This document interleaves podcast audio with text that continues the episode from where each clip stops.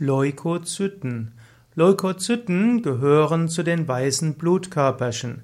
Leukozyten spielen eine wichtige Rolle bei der Immunabwehr.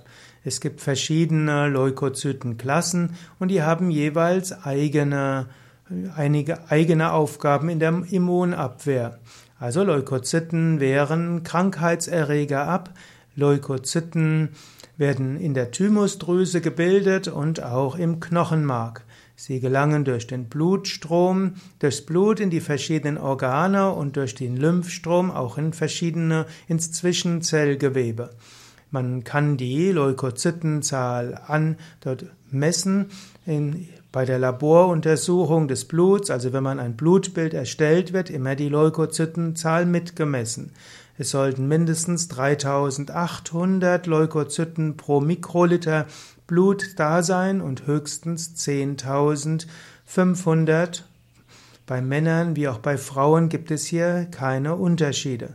Angenommen, man hat zu niedrige Leukozytenwerte, dann kann das ein Hinweis sein auf Krebserkrankungen, auch auf Autoimmunerkrankungen oder auch auf Erkrankungen des Knochenmarks oder der Virusinfektion, von Virusinfektionen.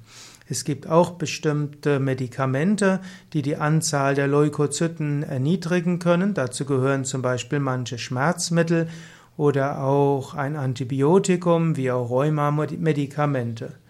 Zu hohe Leukozytenwerte können auch zeigen, dass es Infektionskrankheiten gibt, zum Beispiel Bakterien oder auch Leukämie oder dass eine Cortisonbehandlung vielleicht etwas zu massiv auf die Leukozyten dort einwirkt. Auch unter Stress oder bei Rauchern oder auch in der Schwangerschaft können die Leukozyten erhöht werden, ebenso auch äh, bei körperlicher Belastung.